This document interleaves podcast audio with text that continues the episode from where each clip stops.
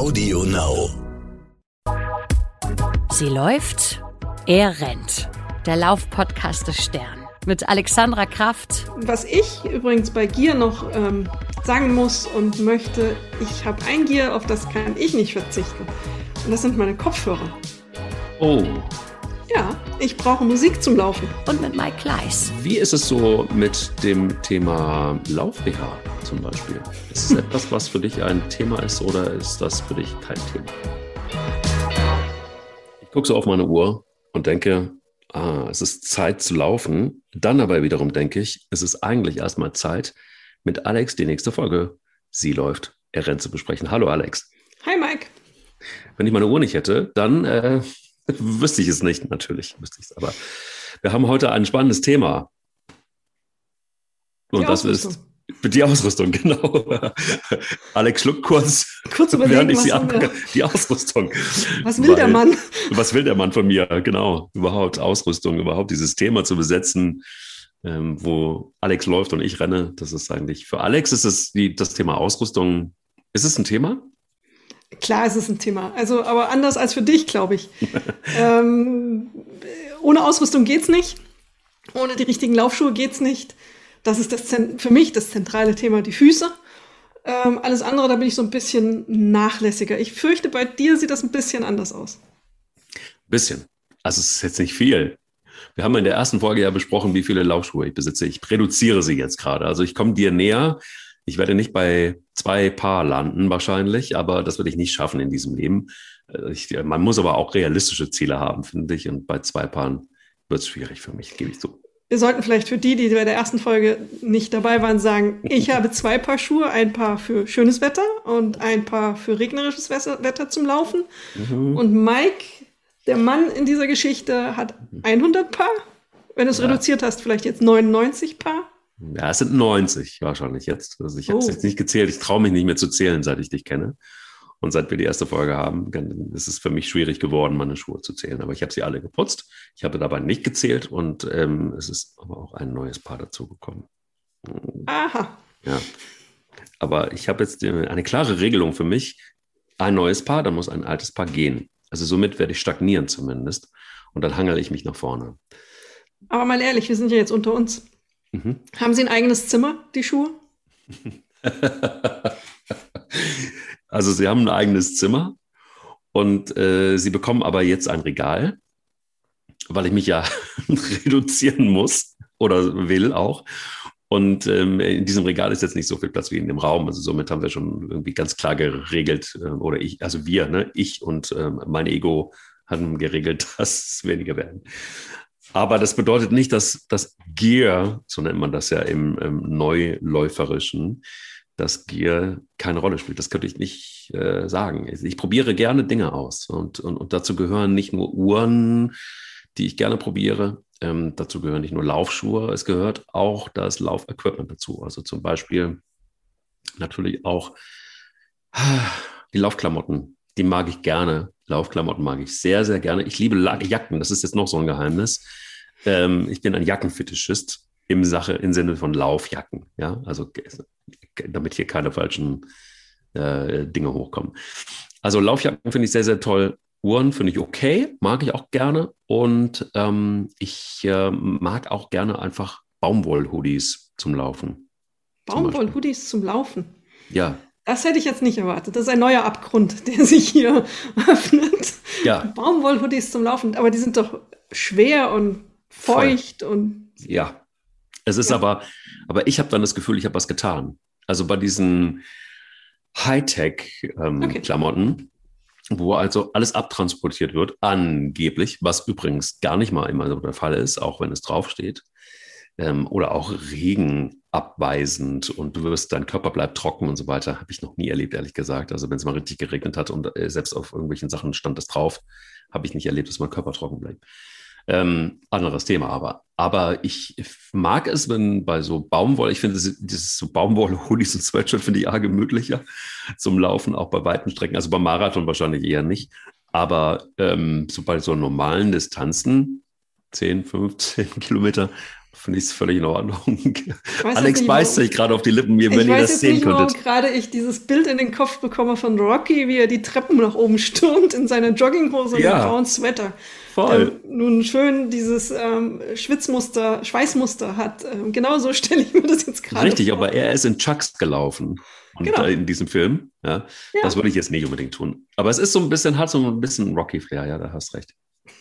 Also ich, Rocky, äh, du läufst nach wie vor. Aber ja, also bei Gear ist es nicht nur das, sondern ich aber auch bei diesen ganzen, wenn es mal länger ist, also wenn ich mal länger unterwegs bin, dann ist auch die Frage, brauche ich einen Rucksack zum Beispiel oder nicht, bei Trailläufen zum Beispiel. Oder ähm, ich bin ein großer Fan auch von verschiedenen mh, hm, ja, Riegeln zum Beispiel, die man dann irgendwann mal braucht, wenn man, wenn man lange läuft.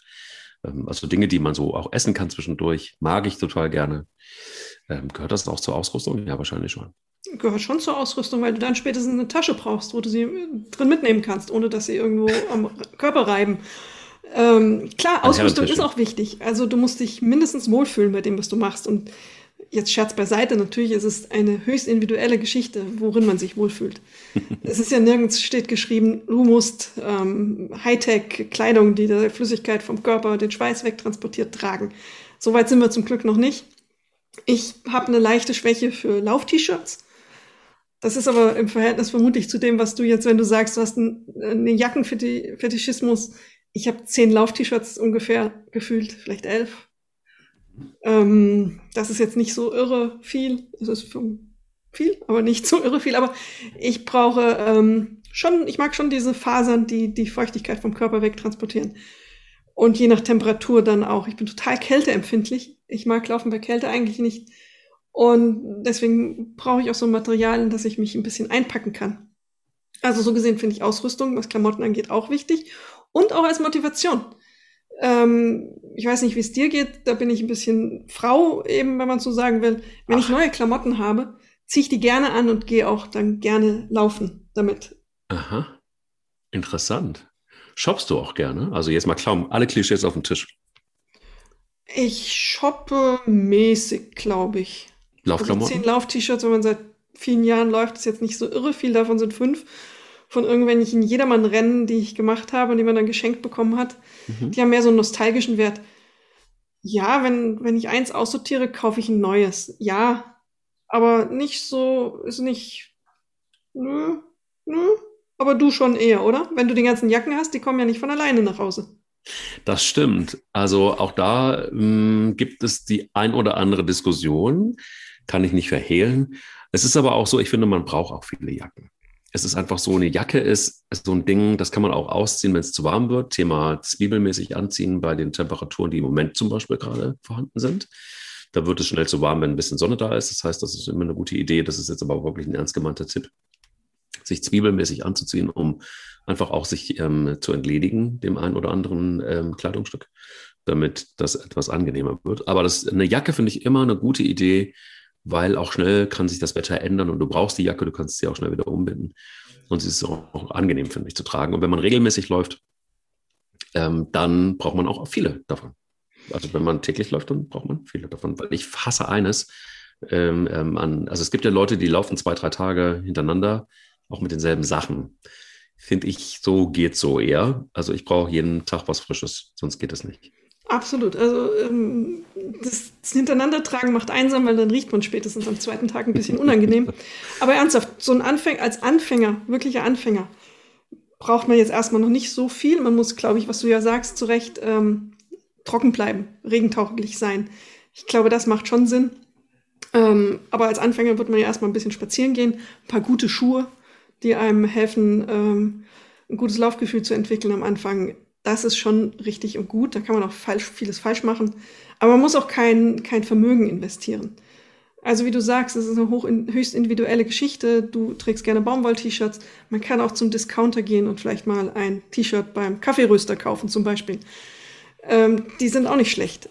Die helfen am Anfang schon und ähm, geben einem Gefühl, was geht. Und wenn man dann wirklich davon überzeugt ist, dass Laufen die Sache ist, die man machen möchte und bei der man bleibt, das soll man ja auch immer erstmal ausprobieren und man kann ja auch die Sportart nochmal wechseln, dann kann man ja auch zu besseren und teureren Klamotten übergehen. Wobei manchmal man auch einfach feststellt, der Unterschied ist dann gar nicht so groß, also außer im Preis vielleicht. Ähm, die Leistungsfähigkeit von diesen einfachen Fasern, die man mittlerweile bekommt, ist schon sehr gut. Gut. Ähm, also was soll ich sagen? Ja, ich, find, ich finde, zwei Sachen finde ich wichtig. Ich finde, Thema Baumwolle oder, oder Synthetik beziehungsweise ähm, atmungsaktives Material, das du ja gerade angesprochen hast. Es geht immer darum, um das, um das Laufgefühl, glaube ich, ist wirklich wichtig. Ich, ich fühle mich wohler, wenn ich, wenn ich ein Naturprodukt auf dem Körper trage, ähm, anstatt dieses, ähm, dieses, dieses, dieses unnatürliche Plastikzeugs, nenne ich das immer, was dann auch sehr schnell riecht, finde ich. Also jeder, der am, am Marathon gelaufen ist oder irgendein Wettkampf, hm, der wird merken, irgendwann werden diese Shirts auch schwierig. Äh, sie, sie riechen an, aus einem, es ist ein Mix aus altem Schweiß und Waschmittel, weil sie gar nicht mehr so richtig äh, äh wohl sauber werden. Ich weiß es nicht, warum. Vielleicht kann die Wissenschaftsredakteurin des Stern mir da gleich was zu sagen, warum das so ist. Du müsstest das Mikrofon noch anstellen. Das würde helfen. Ähm, das würde helfen. Ich kann dazu was sagen, wenn ich das Mikrofon ja. anhabe. Also ich sage dazu jetzt was. Ja, sag mal ähm, was. Das hat zweierlei Gründe. Auf diesen ähm, T-Shirts leben gute ähm, oder schlechte Bakterien, Milchsäurebakterien, die ja. äh, da sehr tief reingehen und das fördert diese, diese Faser, ähm, ist da besonders anfällig für. Und wenn die erstmal drin sind, ist es echt schwer, sie rauszukriegen. Aber ich habe auch einen Tipp, wie du es rauskriegst. Sag da musst mal. du kein neues kaufen. Äh, nimm eine Essiglösung und leg sie mal eine Nacht lang in so einen Eimer mit Essig.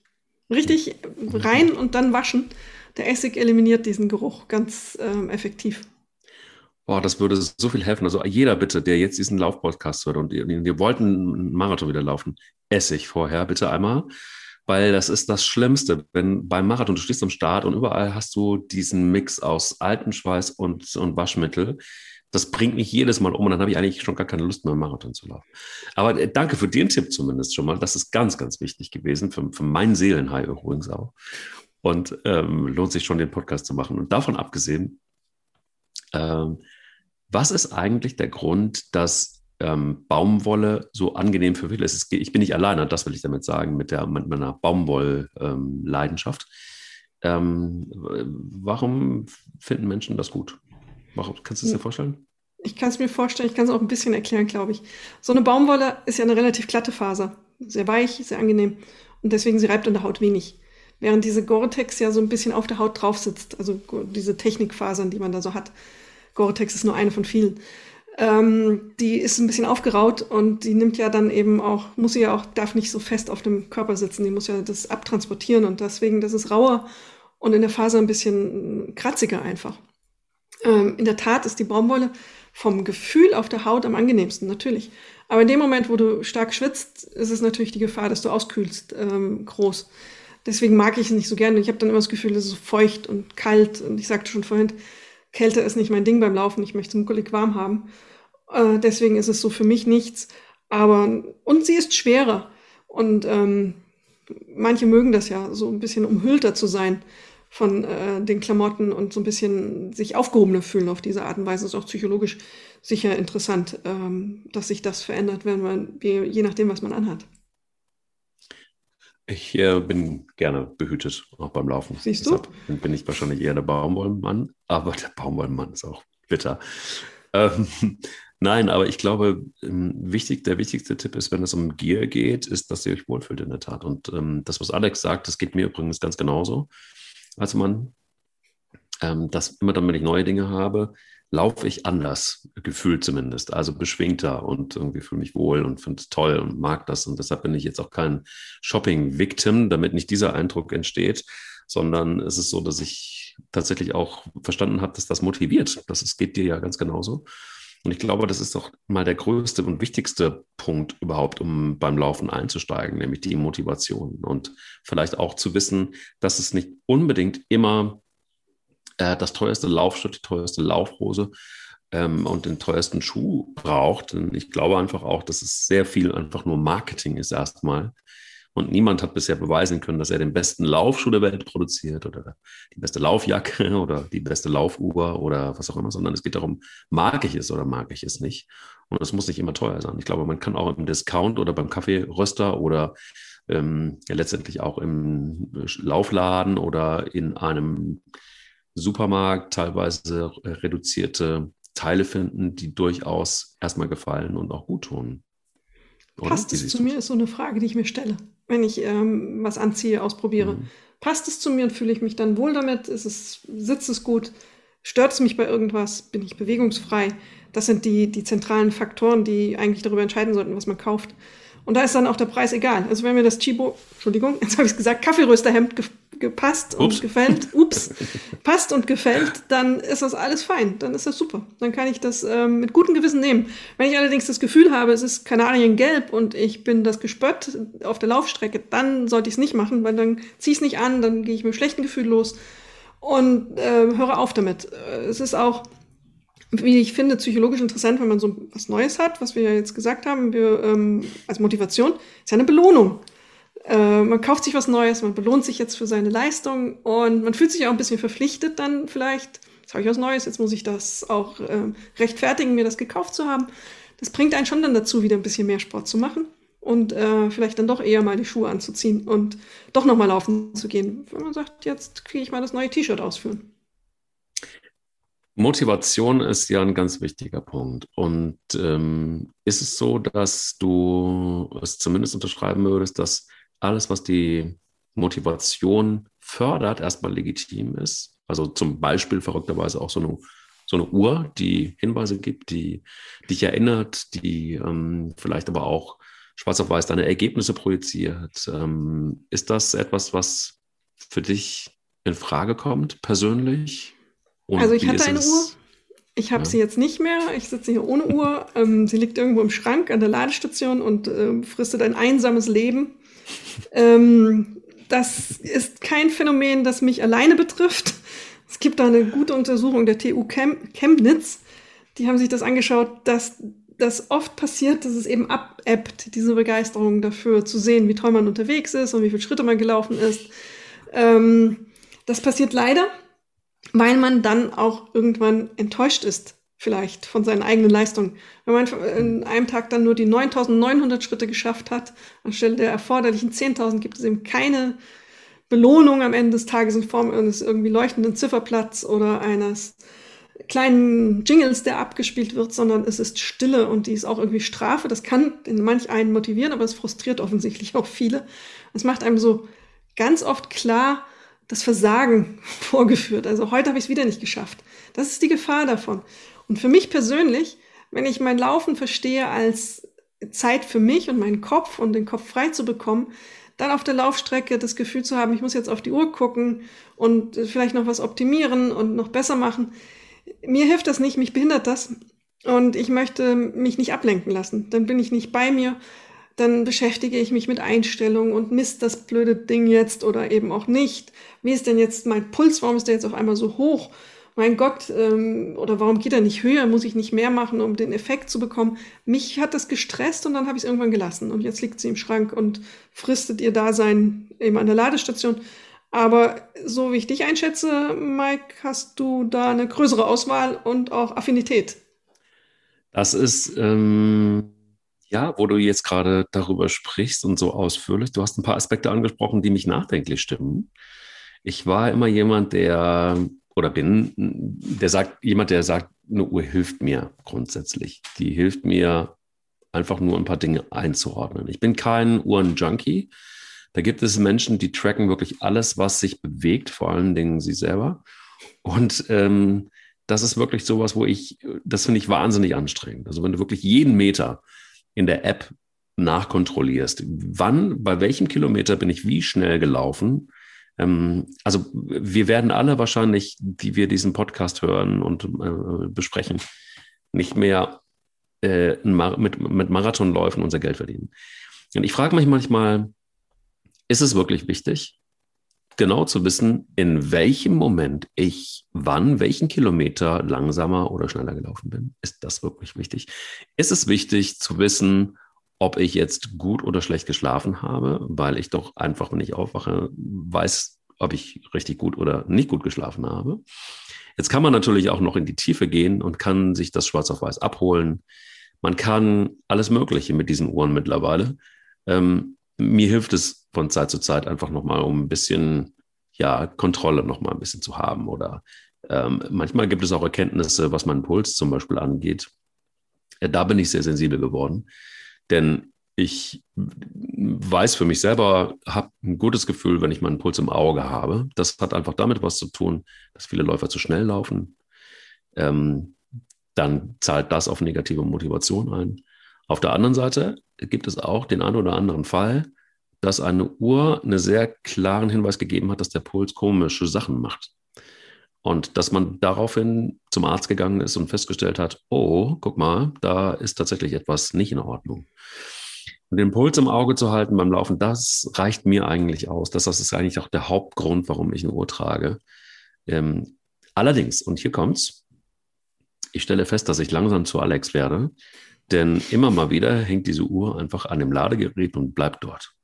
Und manchmal fühle ich mich sehr, sehr nackt, wenn ich einfach losgelaufen bin und ähm, merke, ich habe die Uhr vergessen. Und ich bin auch ein bisschen krank, dass ich dann denke, oh, läufst jetzt zurück und schnappst dir die Uhr. Und es kostet mich ein wenig Überwindung zu sagen, nein, du läufst nicht zurück, ähm, sondern du läufst einfach mal ohne Uhr. Aber die Tendenz geht dahin. Ich finde es ja richtig, wenn jemand neu anfängt zu laufen und wenig Sporterfahrung hat, bis gar keine Sporterfahrung, kann es absolut richtig sein und auch hilfreich sein, eine Uhr zu haben, die den Puls misst und feststellt, in welchem Bereich man unterwegs ist, weil das als Anfänger und Anfängerin wirklich schwer zu beurteilen ist. Und es gibt nichts Schlimmeres, als es eben zu schnell angehen zu lassen ähm, und dann eben in diese, dieses schmerzhafte Gefühl zu kommen. Das kann man als Anfängerin und Anfänger schwer regulieren, deswegen ist diese Hilfe gut. Äh, was du ja auch beschreibst, dieses, es gibt ja auch viele, die tracken mittlerweile ihren Schlaf damit da bin ich total skeptisch, weil ich auch die, die ähm, Auswertung der Ergebnisse kenne. Das ist teilweise hanebüchend. Die Messungen sind einfach nicht gut und nicht zuverlässig. Da kommt viel Schrott raus und dann hast du auf einmal da stehen, okay, letzte Nacht hast du nicht ausreichend Zeit in der Tiefschlafphase XY verbracht. Was ziehe ich denn dann daraus? Der Druck, der daraus erwächst, in der nächsten Nacht muss ich es besser machen. Da wird ja Sport schon zu, äh, Schlafen schon zur Höchstleistung. Das halte ich für eine völlige Verkehrung ähm, dieser Geräte, die dann ja zu einem neuen Kontrollinstrument werden, auch einem zum neuen Qualinstrument. Und ähm, das soll es ja nicht sein. Es soll ja helfen, es soll mich nicht unter Druck setzen. Wie gesagt, für Anfänger in dieser Phase, wo es losgeht, absolut richtig, aber man entwickelt ja auch ein Körpergefühl. Ich glaube, Mike, du weißt auch sehr genau in Wahrheit, wie dein Puls ist, wenn du läufst. Es ist natürlich nochmal rückversichert draufzuschauen, aber als Läufer weißt du es irgendwann sehr gut und kannst es einschätzen, kannst es auch regulieren. Ähm, deswegen ist es bei mir eben dazu gekommen, dass ich die Uhr nicht mehr nehme. Ich laufe so, wie ich mich gut fühle. Es gibt Tage, an denen ist mein Puls höher. Das hat aber dann auch mit anderen Dingen zu tun. Vielleicht eben mehr Stress gehabt, zu wenig getrunken. Das beeinflusst ja auch vieles. Ähm, ich habe mein Gefühl entwickelt und bin damit ähm, sehr zufrieden. Weißt was du meinst? Ähm, ich, ich, ich glaube auch, dass wenn man ein paar Jahre gelaufen ist, dass man dann mit Sicherheit über die Jahre hinweg ein besseres Körpergefühl entwickelt und auch weiß, was der Körper so macht gerade und ähm, so weiter. Aber allerdings glaube ich auch, dass es ein paar Dinge gibt und leider ist es so, ähm, beim Thema Puls, da bin ich ein bisschen empfindlich, weil es auch mh, hm, ja, gezeigt hat, dass es ähm, immer mal wieder auch Menschen gibt, die in meinem Umfeld waren, die von heute auf morgen einfach ähm, ja, verstorben sind, auch beim Sport übrigens oder während des Sports. Und ähm, die alle gedacht haben, dass sie ihren Körper sehr, sehr gut kennen und das ein oder andere Signal dann doch wegignoriert haben oder es gar nicht erkannt haben, glaube ich auch durchaus, dass das passieren kann. Und dementsprechend ist das dann so ein also Bereich, wo ich denke, ja, ich ähm, weiß es grundsätzlich, ähm, manchmal ignoriere ich Dinge. Wir hatten das ja vor kurzem auch in einem launigen WhatsApp-Audio-Chat, dass ich gesagt habe, ich laufe mir jetzt noch kurz mal ein bisschen den Muskelkater raus. Ähm, nein, um, um dann noch ein bisschen Übersicht zu haben, ist es für mich, glaube ich, so ein, gerade wenn man länger läuft und auch längere Distanzen läuft und auch es mal anstrengender wird. Wenn man verrückterweise versucht, noch mal zu rennen, dann noch mal eine Rückmeldung zu haben über den Puls. Und mittlerweile ist es ja so, dass die Pulsmesser am Handgelenk ähm, sehr, sehr genau sind. Das hat sich geändert in den letzten Jahren. Früher ging es ohne den schlimmen Brustgurt ja gar nicht. Ähm, dementsprechend habe ich es ganz gerne, da nochmal ein bisschen Kontrolle zu haben. Thema Brustgurt. Ein äh, schwieriges Thema zwischen Mann und Frau, das mal zu besprechen. Äh, erstaunlicherweise sollte es eigentlich nicht sein. Aber wie ist es so mit dem Thema Lauf-BH zum Beispiel? Ist es etwas, was für dich ein Thema ist oder ist das für dich kein Thema? Lauf-BH ist ein, ein großes Thema. Ich kann die, die Szene kürzlich beschreiben. Ich habe einen Lauf-BH gehabt, aus dem musste ich mich regelrecht befreien. Lauf-BHs ähm, haben ja manchmal die Tendenz, etwas eng und fest zu sein in der Struktur. Ähm, und ich habe mir ernsthaft am Finger, am Daumen gefühlt für zwei Tage lang, zumindest war ich davon überzeugt, beim Ausziehen die Sehne gerissen. So starr war dieses Ding. Das war oh wie, Gott. man musste sich so rauswinden irgendwie aus dem, über den Kopf und rüberziehen. Und gerade wenn es dann, wenn du frisch geschwitzt bist, das ist einfach äh, kein Spaß gewesen. Und dann musste ich mit dem Daumen rein und dann macht es knacken. Und dann dachte ich, oh Gott, das kannst du jetzt nicht zum Arzt gehen und sagen, ich habe mir beim BH ausziehen die Sehne im Daumen gerissen. Das hat sich zum Glück dann wieder beruhigt. Aber es ist eine leidvolle Geschichte und ich glaube, fast jede Läuferin wird jetzt sagen, ja, genau so ist es. Ähm, ich habe äh, auch gelesen, nachgelesen, dass ähm, 40 bis 60 Prozent der Frauen beim Laufen über Schmerzen in der Brust klagen und deswegen auch oft aufhören. Jetzt gibt es Lauf-BHs ja nicht erst seit gestern. Ähm, und man fragt sich schon, ich glaube, vor 40 Jahren, 50 Jahren wurde sie von zwei, drei Frauen, Amerikanerinnen, entwickelt und lustigerweise aus einem Kleidungsstück, das Männer beim Sport tragen, diese sogenannten ähm, Jockstraps hießen die in den USA. Also das, was man ähm, über die Hoden zieht, um sich zu schützen beim Handball, Eishockey, wenn ein Ball gegenfliegt. Also diese Schütze. Ah. Das war der erste. Aus zwei dieser, zwei in dieser hat eine Frau einen Lauf-BH genäht, den ersten. Und das ist jetzt 40, 50 Jahre her. Viel besser gefühlt ist es in, oftmals nicht geworden. Fühlt sich immer noch sehr beengt ein, sehr, äh, furchtbar. Ist auch klar, die Anforderungen sind groß an so einen Lauf-BH. Da gibt es ja auch Forschung zu, die das genau untersucht. Interessanterweise vor nicht allzu langer Zeit, ziemlich genau vor einem Jahr, etwas, äh, ja, etwas mehr, habe ich mich da mal länger mit einem Gynäkologen drüber unterhalten, der auch Chefarzt ist der Klinik äh, in, äh, in Nordrhein-Westfalen als Brustspezialist gilt, der dann einfach mal sehr augenscheinlich dargestellt hat, welche Bewegung eigentlich die Brust macht beim Laufen, nämlich die Form einer Acht. Und was bedeutet das? Das bedeutet, dass nicht nur ähm, horizontale Kräfte wirken auf die Brust, sondern, sondern auch vertikal. Das heißt also, im Grunde genommen braucht es eine ähm, rundum, einen Rundumschutz, wenn du willst, oder Stabilisation der Brust, damit es da nicht zu Schäden kommt. Und er sagte eins, und das ist etwas, das ist der große Unterschied zwischen äh, Männern und Frauen. Ähm, dadurch, dass die Brust vorwiegend aus Fettgewebe besteht, ist sie nicht trainierbar. Also, das bedeutet, ähm, da kannst du machen, was du willst, da kannst du Brusttraining machen, wie du willst. Es, äh, du wirst trotzdem nicht umhin kommen, ähm, einen gewissen Schutz beim Laufen zu benötigen. Was weiß die Wissenschaftsredakteurin noch über die Brust und warum funktionieren die Laufbras oftmals nicht oder die, die, die Sportbras nicht? Das beantworte ich mit einer Gegenfrage. Was meinst du, wie viel Zentimeter bewegt sich eine Brust beim Laufen nach oben und unten? 20. Gut, 15 Zentimeter hat oh, die Uni fuck. Portsmouth aus den USA nachgemessen. Wenn man sich das mal vorstellt, das sind echte Kräfte. Und dann, was du ja auch beschrieben hast, geht noch nach rechts, links und je nach Größe hat es dann ja auch noch ein bisschen Varianz darin. Das ist schon heftig. Das ist ähm, wirklich nicht trainierbares Gewebe, in der Tat. Das, da kannst du nichts machen, da kannst du noch so viele Gewichte heben.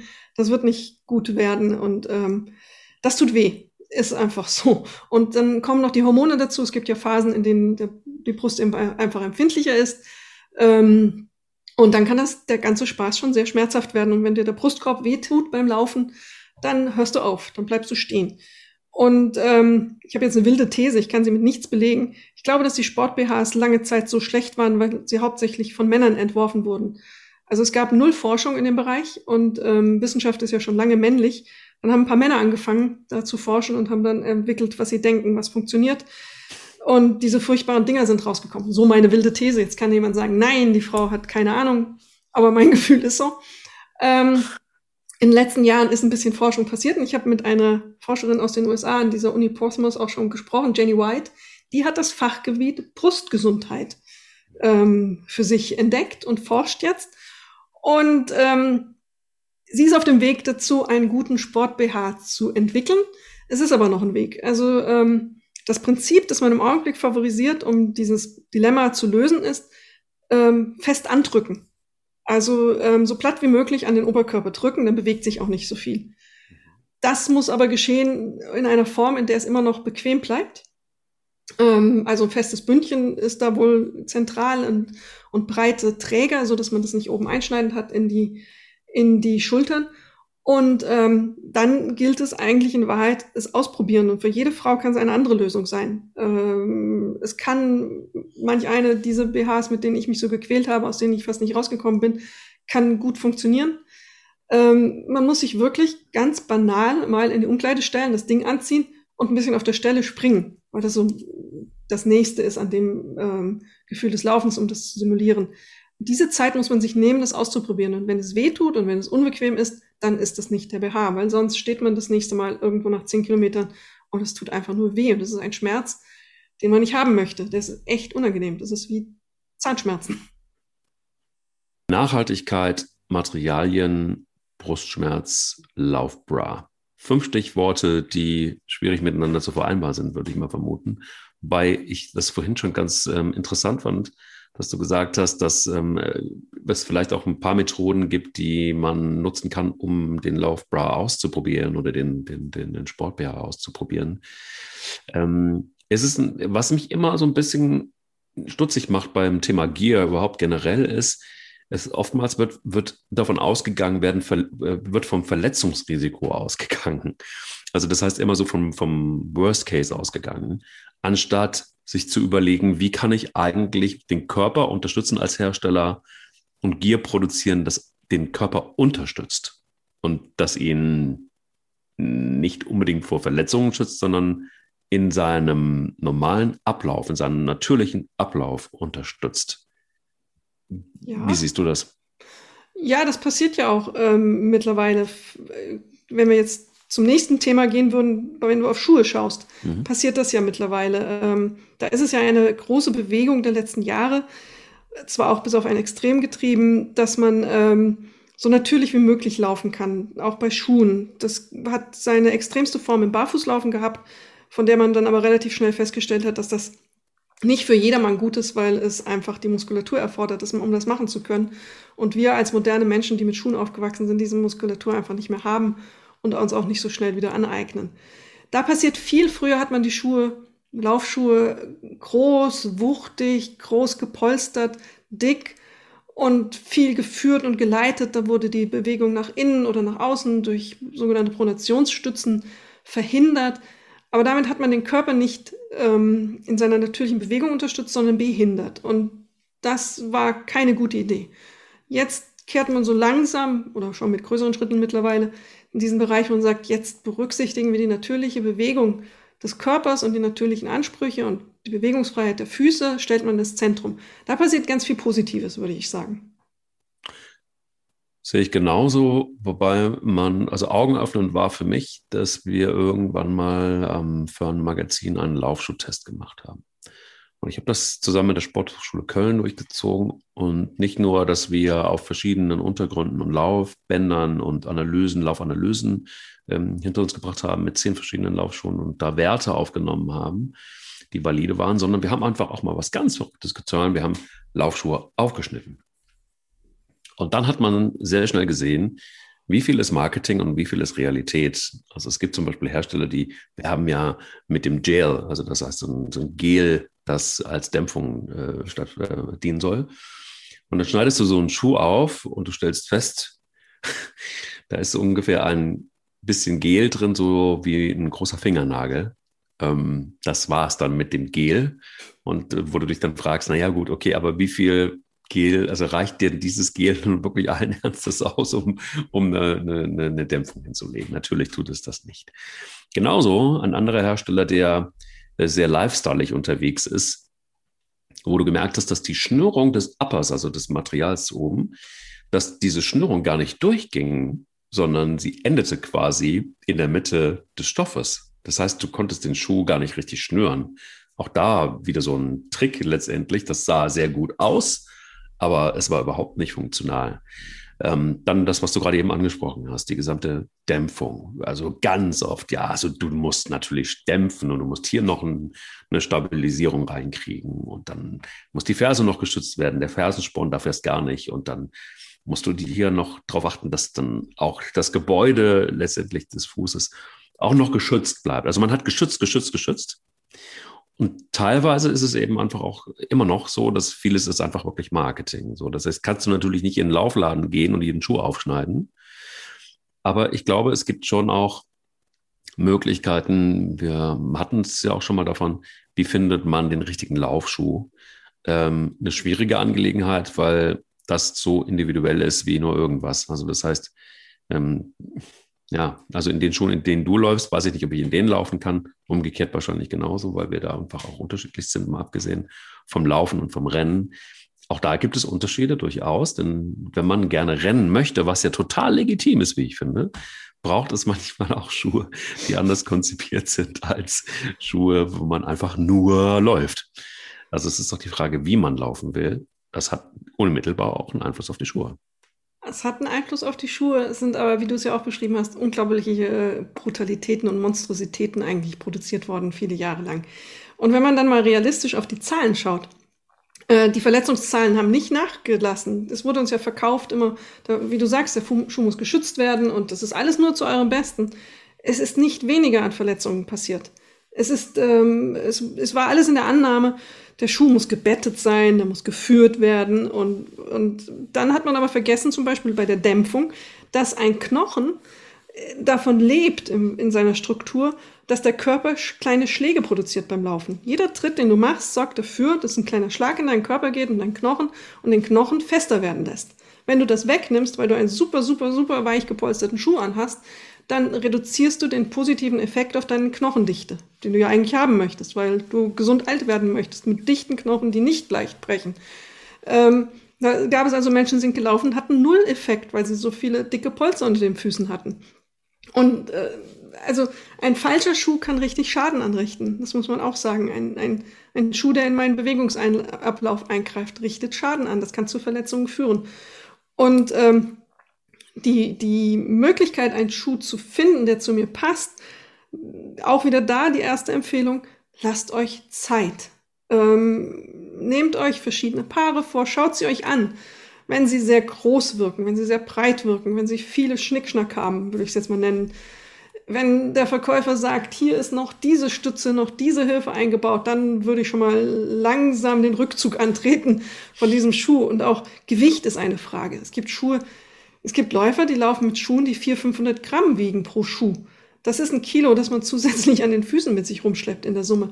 Das muss nicht sein. Das sind so die einfachen Faktoren. Und das Wichtigste auch hier wieder, es ist das Unkonkreteste, es ist aber das Wichtigste, ich muss mich wohlfühlen in diesem Schuh. Ich muss ihn anziehen, ich muss mich frei bewegen können, ich muss mal einen Meter, ein paar Meter damit auch laufen, vielleicht mal vor die Tür im Laden gehen, wenn wir dann wieder in Läden dürfen und mal 100 Meter hoch und runter rennen dann kriegt man schon ein ganz gutes Gefühl, ob die Passform richtig ist und ob der Schuh gut verarbeitet ist.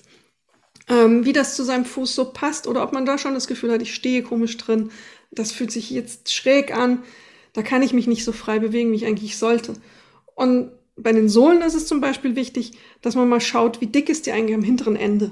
Wenn das so ein Absatz hinten raus wird, dann hat man das Problem, dass man wie auf High Heels läuft. Ist idiotisch, aber es, ist dann, es gibt Schuhe, die sieben, acht Zentimeter Gefälle produzieren. Bei deinen 100 Schuhen würde ich mal vermuten, Mike, dass der ein oder andere auch so ein bisschen Gefälle hat. Ich laufe gerne mit High Heels. Das ist du läufst gerne mit High Heels. Keiner würde auf die Idee kommen, mit High Heels laufen zu gehen, weil es einfach die Achillessehne verkürzt und dann auf, auf Sicht andere Probleme wieder macht. Ähm, da ist mein Rat eigentlich so ein bisschen Einfachheit. Weniger ist mehr, aber auch nicht zu wenig, weil wie gesagt, dieses Natural Running, ähm, Barfußlaufen und alles in diese Richtung erfordert eine gewisse Muskulatur und Stärke der Muskulatur. Und wenn man dann äh, das nicht trainiert, dann bekommt man da äh, Probleme. Ich glaube, das Thema Barfußlaufen, das war vor einigen Jahren sehr en vogue. Ähm, noch mehr Natur, noch mehr pur. Ähm, wer sich dann mal mit Orthopäden darüber unterhält, und das habe ich getan, der wird äh, feststellen, dass die Orthopäden haben sich sehr, sehr gefreut, weil die Praxen waren voll. Und ähm, der Trend ging sehr schnell auch übrigens wieder zurück. Darüber wurde natürlich nicht so gerne gesprochen, weil denn die Barfußschuhe natürlich auch eine Industrie waren. und äh, weil niemand richtig barfuß gelaufen ist, das kann man auch. Ich habe das einmal in New York gesehen, beim New York Marathon, den ich gelaufen bin. Äh, da habe ich einen überholt, der barfuß äh, eine der Brücken gelaufen ist. Ich weiß nicht mehr, welche Brücke es war. Es sind ja fünf auf dem Marathon. Auf jeden Fall war es so, dass der mit blutenden Füßen, ähm, den habe ich mit blutenden Füßen hinter mir gelassen. Und Thomas Stock, das ist der Vereinsarzt der Kölner Haie, hat mir mal erzählt, warum dieser Trend so schnell abgeebbt ist, weil es Verletzungen gegeben hat auf bestialische Art und Weise. Also da sind Sehnenabrisse nur das Geringste, ähm, was da passiert ist. Das heißt also Vorsicht auch immer vor sogenannten Trends die auch teilweise wirklich absurd sind und auch die Wissenschaft, es sei denn, du sagst mir was anderes, ähm, können das überhaupt nicht belegen. Teilweise haben wir da Mythen im, im Orbit rumschwirren, die überhaupt nicht belegt sind. Im Gegenteil, vielleicht äh, weiß die Wissenschaft sogar, dass das ein oder andere super ungesund ist. Ich stimme dir auf allen, an allen Punkten zu. Ähm, das Problem ist, dass natürlich eine große Industrie auch eben Interesse daran hat, Barfußschuhe verkaufen zu können die sind damit ziemlich auf die Nase gefallen. Die mussten dann auch eingestehen in einer großen Klage, ich glaube mit Millionen, die sie zahlen mussten, an ihre Kunden, dass diese Barfußschuhe nicht das Versprochene leisten. Die hatten nämlich versprochen, dass es weniger Verletzungen gibt und man gesünder läuft. Das hatten sie auch draufgeschrieben. In den USA war das ein Fehler und dafür konnte man sie belangen. Das wurden sie auch. Ähm, das ist immer wieder ein Hype und es gibt Professoren, die das dann auch vorantreiben. Und ähm, da gab es einen besonderen, einen Amerikaner, der das für sich entdeckt hatte. Das klang gut und sah auch gut aus. Aber de facto ist es so, dass wir ja eben mit Schuhen aufwachsen. Keiner von uns läuft mehr äh, den Großteil des Tages barfuß durch die Gegend. Die Untergründe sind gar nicht so dafür gemacht. Der harte Asphalt, wir sind eben alle keine Landkinder in dem Sinne mehr oder die wenigsten sind es noch. Und dadurch verändert sich unser Gangbild grundsätzlich. Und das führt dazu, wer einen Schuh trägt, kommt mit der Ferse auf. Ganz normal, weil die Ferse eben gepolstert ist, das können wir damit. In einem natürlichen Gangbild wäre das nicht so, dann würde man mehr mit dem Vorfuß aufkommen. Das passiert dann, wenn man als Barfußläufer wieder losläuft und man äh, patscht dann volle Kanne mit der Ferse, mit vollem Gewicht in den Boden und das sendet Schläge durch den Körper, die ähm, nun fatale Wirkungen eben auf Sehne, Knochen, Knorpel, alles haben. Da muss man wirklich das gesamte Laufbild anpassen. Für Normalverbraucher nicht sinnvoll und auch nicht erstrebenswert. Es ist gut, man kann gute Schuhe für sich finden. Man muss sich, wie gesagt, die Zeit nehmen, ein bisschen ausprobieren. Dann auch mal sagen, der passt nicht, den gebe ich wieder zurück. Oder wenn einer super passt, dann ist es der Schuh, dann bleibt man eben dabei. Ähm, und wenn man damit keine Probleme hat, dann läuft man mit dem. Da, es findet sich für jeden etwas. Ich würde gerne noch auf ein Thema angehen, das auch so ein bisschen ein Mythos ist und vielleicht hilft mir dann auch die Wissenschaftsredakteurin der Stern noch mal ein bisschen weiter oder uns allen. Denn ich weiß, als ich losgelaufen bin, war ich ein großer Fan von einem Gear, das ich unglaublich wichtig fand, nämlich den Trinkgürtel. ich war schwer bewaffnet mit ich glaube, vier Trinkflaschen. Ähm, allerdings dann auch ähm, auf einer Strecke, die nur hm, ach, 10 Kilometer, 13 Kilometer, 15 Kilometer sowas war. Und äh, ich habe getrunken wie ein Bekloppter. Das wird mir jetzt wahrscheinlich nicht geschadet haben. Die Frage ist nur, es war natürlich auch ein Reibungsprozess, in, nicht nur inhaltlich mit mir selber, sondern auch, ähm, es hat wirklich gerieben ohne Ende und die Flaschen sind rumgeflogen und ich musste ständig anhalten, weil mir eine weggeflogen ist und weil es kein System gab, das ich richtig gut fand. Ähm, dann waren sie schwer zu reinigen. Es war, es war, und ich, ich meine, ich, es gab sehr, sehr viele Läufer, die mir entgegengekommen sind und die augenscheinlich gedacht haben, was für eine arme Sau, dass er das noch nicht gelernt hat, dass man bei einem 10-Kilometer-Lauf oder vor allem, also wenn man keinen Marathon läuft, vielleicht nicht unbedingt bewaffnet sein muss bis an die Zähne äh, mit Trinkflaschen. Wie siehst du das? Was sagt die Wissenschaft dazu? Wenn es dich tröstet, ich habe auch einen Trinkgurt. Ja. Aber er liegt ganz weit neben der Pulsuhr im Schrank und fristet auch ein Dasein, so nach dem Motto, ich zeige nicht, dass ich ihn habe. Er hat nur vier Flaschen, er war einmal im Einsatz, glaube ich, ja, einmal. Mhm. Ähm, Nein, also für das, was man anstrebt, eine Stunde laufen, entspannt, braucht hm. kein Mensch einen Trinkgurt. Das Trinken soll vorher passieren. Man muss einfach hydriert sein. Dann braucht man in dieser Stunde kein weiteres Getränk. Wenn man Marathon läuft, ist es was anderes. Da braucht man natürlich einen Zufluss an Getränken. Äh, es geht dafür aber einfach wirklich darum, vorher äh, Vorsorge zu betreiben, ausreichend zu trinken, zum Frühstück eben und dann laufen zu gehen. Alles fein, da braucht kein Mensch diesen blöden Gurt mitzunehmen, der dann reibt auch. Das habe ich auch festgestellt. Und das kann dann auch plötzlich sehr schmerzhaft sein, an der Hüfte so ein Reiben zu haben mhm. immer. Dann kluckert es. Und man sieht auch einfach blöd aus. es sieht schlimm aus. Auch vor allen Dingen, wenn das dann, wenn man losläuft und das gluckert irgendwie die ganze ja. Zeit. Und, und, und es ist auch schwer und es wackelt hin und her und es nervt einfach nur. Also es lenkt dich eigentlich im Grunde genommen ständig davon ab, ähm, was, von dem, was du eigentlich vorhast, nämlich vom Laufen. Beim Marathon sehe ich es ähnlich, aber da ist es ja ganz anders. Da ähm, hast du Versorgungsstationen und musst eigentlich dich überhaupt nicht darum kümmern, da irgendwas mit dir zu schleppen, sondern ähm, es ist auf jeden Fall vorrätig vorhanden. So, es geht auch schon bei sogenannten Jedermannläufen äh, los, die über zehn Kilometer sind, meistens auch, auch schon äh, bei zehn Kilometer Firmenläufen oder so gibt es dann immer mal was zu trinken, einfach deshalb, weil es Menschen gibt, die dann vielleicht doch mal was brauchen. Ähm, wenn es auch psychisch ist, das ist ja auch manchmal so ein Faktor. Wie ist es mit dem Thema Essen während des Laufens? Da ist es genauso. Also du solltest dein Essen vorher erledigt haben. Du solltest ausreichend hydriert sein, ausreichend mit Nährstoffen versorgt, mit all dem, was man so braucht als gesunder Mensch. Ähm, das kannst du auch dann danach noch in dich reingeben ähm, in Form von Nahrung. Da brauchst du eigentlich für einen 10 Kilometer Lauf braucht kein Mensch irgendwie den Energy-Riegel. Ähm, das wird nicht passieren, dass man da in einen sogenannten Hungerast gerät. Auch wenn man super schneller Verbrenner ist. Marathon wieder, wie gesagt, was anderes. Aber für eine normale Strecke braucht das kein Mensch ähm, kann für die Psyche ganz nett sein. Es gibt Leute, die mögen das Gefühl, wenn sie dann, das Zeug ist ja relativ zuckerhaltig, dass diesen kleinen Kick bekommen. Okay, aber das ist eine Gewohnheit, das ist keine, keine Notwendigkeit. Und man führt ja dem Körper einfach, die sind ja hochenergetisch, diese Sachen, unnötige Energie zu in Form von Zucker, meistens auch schlechten Zucker, das schnell äh, zur Verfügung steht, aber ähm, dich nur danach in einen tiefen Hungerast, Hunger, Hungerloch fallen lässt das macht eigentlich keinen Sinn und du möchtest ja Kalorien abbauen und nicht noch Kalorien zuführen. Äh, das ist ein Widerspruch zu dem, was du vorhast. Aber was ich übrigens bei Gier noch ähm, sagen muss und möchte, ich habe ein Gier, auf das kann ich nicht verzichten. Und das sind meine Kopfhörer. Oh. Ja, ich brauche Musik zum Laufen. Oh, das, ich wollte nämlich gerade fragen, was ist dein kleines Geheimnis, wenn es um Gier geht? Weil ich kann mir nicht vorstellen, dass du gar kein Gier hast. Du, Doch, du stellst dich immer als Laufheilige dar. Das, genau. das kann so nicht sein. Nein, nein, ich habe auch ein dunkles Geheimnis, eine dunkle Laufseite. Ich brauche Kopfhörer. Und zwar wow. wirklich mit Verlassen des Hauses müssen die an sein. Und es muss vor allem Dingen die richtige Musik drauf sein, weil das ist auch für Anfänger ganz interessant. Man sollte jetzt nicht mit ACDC losrennen. Ähm, weil der Körper sich an dem Takt ausrichtet, der Musik. Und wenn da irgendwie 160 Beats per Minute sind, dann muss man schon ziemlich schnell rennen und kommt auch in dieses ziemlich schnell Rennen. Das macht man automatisch, das kann man fast nicht kontrollieren. Ähm, und das ist für so einen Anfänger oder Anfängerin nicht der beste Beat. Man sollte schon ähm, für sich die Geschwindigkeit finden, die zu einem passt, der Musik. Da gibt es auch, wenn man online guckt, BPM eingibt, laufen, dann findet man für jede Geschwindigkeit die richtige Musik und Playlists.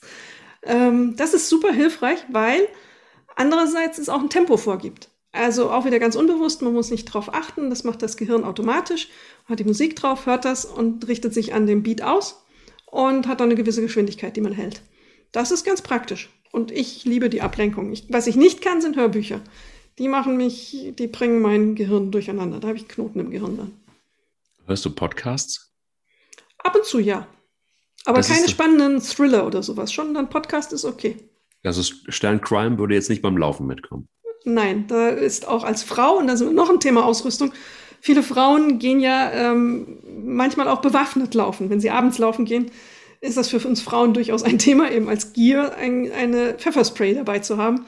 Weil wenn es dunkel wird an der Elbe unten, so zwischen den Bäumen, da möchte man als Frau nicht so unvorbereitet sein. Das ist ein Thema, das Männer ja eher nicht so verspüren. Aber für uns Frauen ist das schon wichtig. Kopfhörer fand ich früher total super. Mochte ich gerne. Ähm, ich habe auch sehr viele Modelle durchprobiert. Die wenigsten konnten meiner Rennerei äh, standhalten, weil sie irgendwie immer rausgerutscht sind. Ich, ich, mochte diese, was ich ganz schlimm finde, sind das, was ich jetzt im Moment trage, diese Over-Ear-Kopfhörer, diese großen. Da gibt es ja auch viele, ähm, die mit diesen riesen Dingern laufen. Sieht ein bisschen aus wie Teletubbies, die dann laufen. Ähm, das finde ich, fand ich immer schon schlimm. Deshalb habe ich immer diese In-Ear-Kopfhörer benutzt und ähm, war da großer Fan von, bis sie mir alle rausgerutscht sind. Also ich habe bis heute keinen richtigen gefunden. Ähm, spätestens dann anfängt zu regnen und es läuft dir ins Ohr rein und dann hast du dann dieses ganze Zeug irgendwie, diese, diese, diese In-Ear-Kopfhörer da drin, die flutschen raus.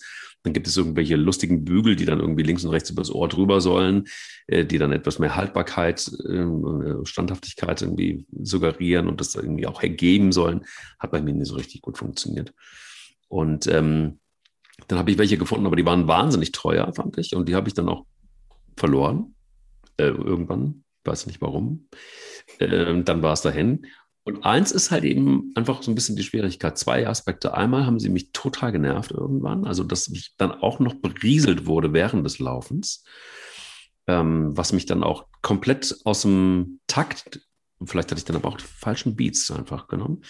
Ähm, aber es hat mich auch wirklich genervt und, und, und, und, und Laberei kann ich nicht hören. Also das funktioniert nicht. Ich, selbst meine Lieblingspodcasts kann ich beim Laufen nicht ertragen. Das funktioniert. Das bringt mir totalen Stress. Da habe ich gar keine Lust drauf. Und dann letztes, wenn man in den Marathonbereich geht, da sind sie sogar verboten, denn du hörst nicht, was hinter dir ist. Und es ist immer eine gute Idee zu wissen äh, und wahrzunehmen. Und da kann mir auch niemand sagen, ja, da gibt es welche mit Laufunderdrückung und ohne und man hört ja dann immer noch was. Ähm, ich finde es schon auch richtig, dass sie verboten sind, weil da geht es dann irgendwann auch ähm, bei Massenaufläufen um, wenn wir sie wieder haben dürfen, um das Thema Sicherheit. Ja, deshalb bin ich äh, nicht unbedingt Team-Kopfhörer mehr. Also ich kann es mir bin ja noch nie Marathon gelaufen, deswegen kann ich es mir nicht ohne vorstellen. Aber ich scheine auch unkompliziertere Ohren zu haben als du. Also ich habe diese In-Ears auch, weil die Teletubby-Nummer mag ich auch nicht. Da muss ich, frage ich mich manchmal, wie geht das eigentlich? Weil es verändert ja auch den Schwerpunkt des Körpers, wenn du so einen riesen Trüm auf dem Kopf hast. Du, du hast eine ganz andere Haltung. Ähm, diese In-Ears funktionieren bei mir super. Das einzige Problem, ich habe sie kürzlich in der Wäsche mitgewaschen. Ähm, sie dann wieder aus der Waschmaschine zu kriegen, war nicht so einfach. Sie haben das dann blockiert, also hat sich richtig gelohnt. Aber mit ein bisschen handwerklichen Geschick hat es dann geklappt und sie waren sauber und sie haben sogar noch funktioniert. Oh, sie mhm. haben noch funktioniert? Sie haben noch funktioniert. Das fand ich sehr erstaunlich. Also ich wollte jetzt mal probieren, es gibt wohl Over-Ear-Kopfhörer, die sind sehr neu, aber die sind auch wieder sehr teuer. Und ich frage mich immer, warum müssen Kopfhörer so teuer sein? Vielleicht also auch, weil Menschen Geld verdienen wollen damit und das Marketing ist, ich habe keine Ahnung. Die sehr leicht sein sollen und die dann auch kaum spürbar sein sollen und auch sehr funktionell sein sollen. Vielleicht probiere ich das mal aus. Aber man ähm, schwitzt ja dann in die Dinge rein. Das finde ich so eine komische Vorstellung. Wir haben ja vorhin geredet über den Geruch. Aus den Kopfhörern kriegst du den Geruch nicht mehr raus. Da hilft kein Essig. Aber wollen wir nicht einfach auch mal mit einem Mythos aufräumen? Das ist Bitte. egal übrigens, ob man rennt oder läuft. Man schwitzt. Absolut. Und es riecht auch immer. Also es ist ja nicht so, dass Sport, und das wäre auch ein bisschen komisch, wenn wir ähm, nach Hause kommen, haben Sport getrieben und riechen wie eine Blumenwiese. Das wird einfach nicht so richtig gut funktionieren. Also es gibt wahrscheinlich Dinge, die man tun kann. Also danke für, die, für den Essigrat. Äh, aber man muss äh, einfach sehr viel Hygiene betreiben. So ist das mal. Und so ist das, glaube ich, auch mit Füßen übrigens. Ähm, da gibt es ein sehr schönes Gear, das sehr individuell verschieden ist. Es ist auch ein Rat, ein dringender Rat gewesen und da muss ich dich gleich nochmal fragen, weil da wirst du im Zweifel viel mehr drüber wissen. Auch eines Orthopäden, der sehr gerne operiert, von dem ich nie geglaubt hätte, dass er solche Tipps geben kann, weil er gerne operiert. Äh, der sagte, Fußpflege ist das A und O beim Läufer.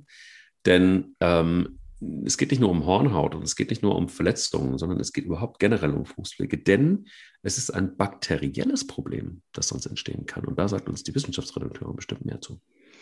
Das bakterielle Problem kann ich nicht so ganz nachvollziehen. Also Fußpflege finde ich ein richtig wichtiges Thema und ähm, ich, zweites Geständnis, ich gehe regelmäßig zur Fußpflege aus besagten Gründen, ähm, aber eben aus den äh, anderen Gründen, die du zuerst gesagt hast, eben Nagelpflege, weil denn, wenn der Nagel einwächst oder irgendwo gegendrückt und dann blutig dir äh, das läuft, weil eine Ecke übersteht.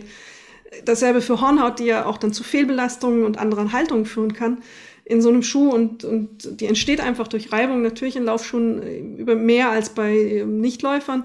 Und da muss man was tun, um einfach das ähm, alles gut und aufrecht zu erhalten. Das schafft man zu Hause in, äh, meistens nicht so gut. Deswegen gehe ich, wenn man darf, wieder jede sechs, acht Wochen spätestens zur Fußpflege. Das ist so mein kleines Läuferritual. Ähm, das Bakterielle, ja klar, man schwitzt mehr, Feuchtigkeit, man muss dafür sorgen, dass die Füße gut trocknen nach dem Laufen. Also die, nach dem Motto, ähm, die Füße muss man abtrocknen. Die muss man richtig zwischen den Zehen auch abtrocknen, weil sonst schafft man da ein etwas feuchtes Klima. Aber man darf es auch nicht übertreiben, weil man hat ja auch das sogenannte Mikrobiom, also die guten Bakterien auf dem Körper. Also zu viel Pflege ist da auch das, äh, ein Problem die muss man, darf man auch nicht abtöten durch zu scharfe äh, Waschmittel, Reinigungsmittel und diese Dinge. Deswegen, diesen Teil der Erklärung kann ich nicht ganz so nachvollziehen. Da muss ich jetzt mal, ausnahmsweise kann ich nicht klugscheißern. Ich muss passen an der Stelle, was er damit mhm. gemeint haben könnte. Also, äh, also, soweit ich es noch in Erinnerung habe, ähm, es ist tatsächlich so, dass uns unsere Füßen leben, du hast es gerade eben gesagt, Milliarden von äh, Mikroorganismen. Und eine gewisse Menge davon ist normal und äh, nehmen aber Bakterien, jetzt zum Beispiel Viren oder gar Pilze, überhand, dann wird das unangenehm und sie verbreiten sich auch über den Körper. Mhm. Also das bedeutet, es ähm, kann auch eben sein, dass der Körper wirklich im wahrsten Sinne des Volles dann äh, befallen wird von Bakterien und das macht einfach schlicht und ergreifend krank. Das heißt, es geht nur darum, dass der Herd oder der Ursprungspunkt der Fuß ist und die Bakterien und Pilze machen sich dann über den gesamten Körper oder Teile des Körpers breit, ähm, was dann aber auch wieder äh, eine, eine, Wirkung tatsächlich auf innere Organe haben kann. Und ähm, das war mir jetzt zum Beispiel überhaupt nicht so richtig bewusst, weil ich erst mal gedacht habe, ja, ein Fuß ist ein Fuß und dass die Bakterien so wandern ähm, und, in, und dass das solche Ausmaße haben kann, das war mir überhaupt nicht bewusst. Das Mikrobiom ist ein super spannendes Thema. Nur so viel, ähm, ich habe darüber auch kürzlich mit einem Wissenschaftler länger, länger geredet, Wissenschaftler. Ähm, du hast doch Hunde, Mike. Deine ja. Hunde haben vermutlich dasselbe Mikrobiom wie du. So wie? überträgt sich das. Also ich bin ein das, Hund. Du bist ein Hund oder dein Hund ist du, wie auch immer, wie rum man es sieht. Ähm, es ist unglaublich, wie das Mikrobiom sich überträgt und auch welche Auswirkungen es einfach auf den Körper hat. Nur so viel jetzt als mein Gedanke. Aber wichtig ist an dieser Stelle, glaube ich, auch zu sagen, man muss die Schuhe äh, gut lüften und trocknen lassen. Also der ganze Schweiß geht ja, das ist bis zum Schnapsglas voll, was man produziert beim Laufen an den Füßen. Das geht ja in die Schuhe.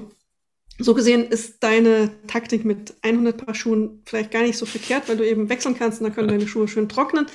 Also die Schuhe bitte nicht in eine muffige Sporttasche packen und ähm, zugedeckt trocknen lassen und so leise vor sich her moddern, sondern wirklich an einem gut belüfteten Ort und aufge so aufgeschnürt hinstellen. Sonst hat man wirklich dieses Pilz, Viren, Infektionsproblem ganz schnell und dann eben nicht nur an den Füßen irgendwann. Sehr guter Hinweis. Dann äh, werde ich jetzt einfach mal zwei Räume weitergehen und ähm, werde mal gucken, in welchen Schuh ich ähm, heute laufe. Es liegt natürlich nur daran, welcher Schuh gerade jetzt richtig durchgelüftet ist. Das ist das Wichtige. Und ähm, wünsche dir einen schönen Lauf heute noch, so du ihn nicht schon hinter dir hast. Und danke fürs Zuhören und äh, wir hören uns nächste Woche wieder. Tschüss.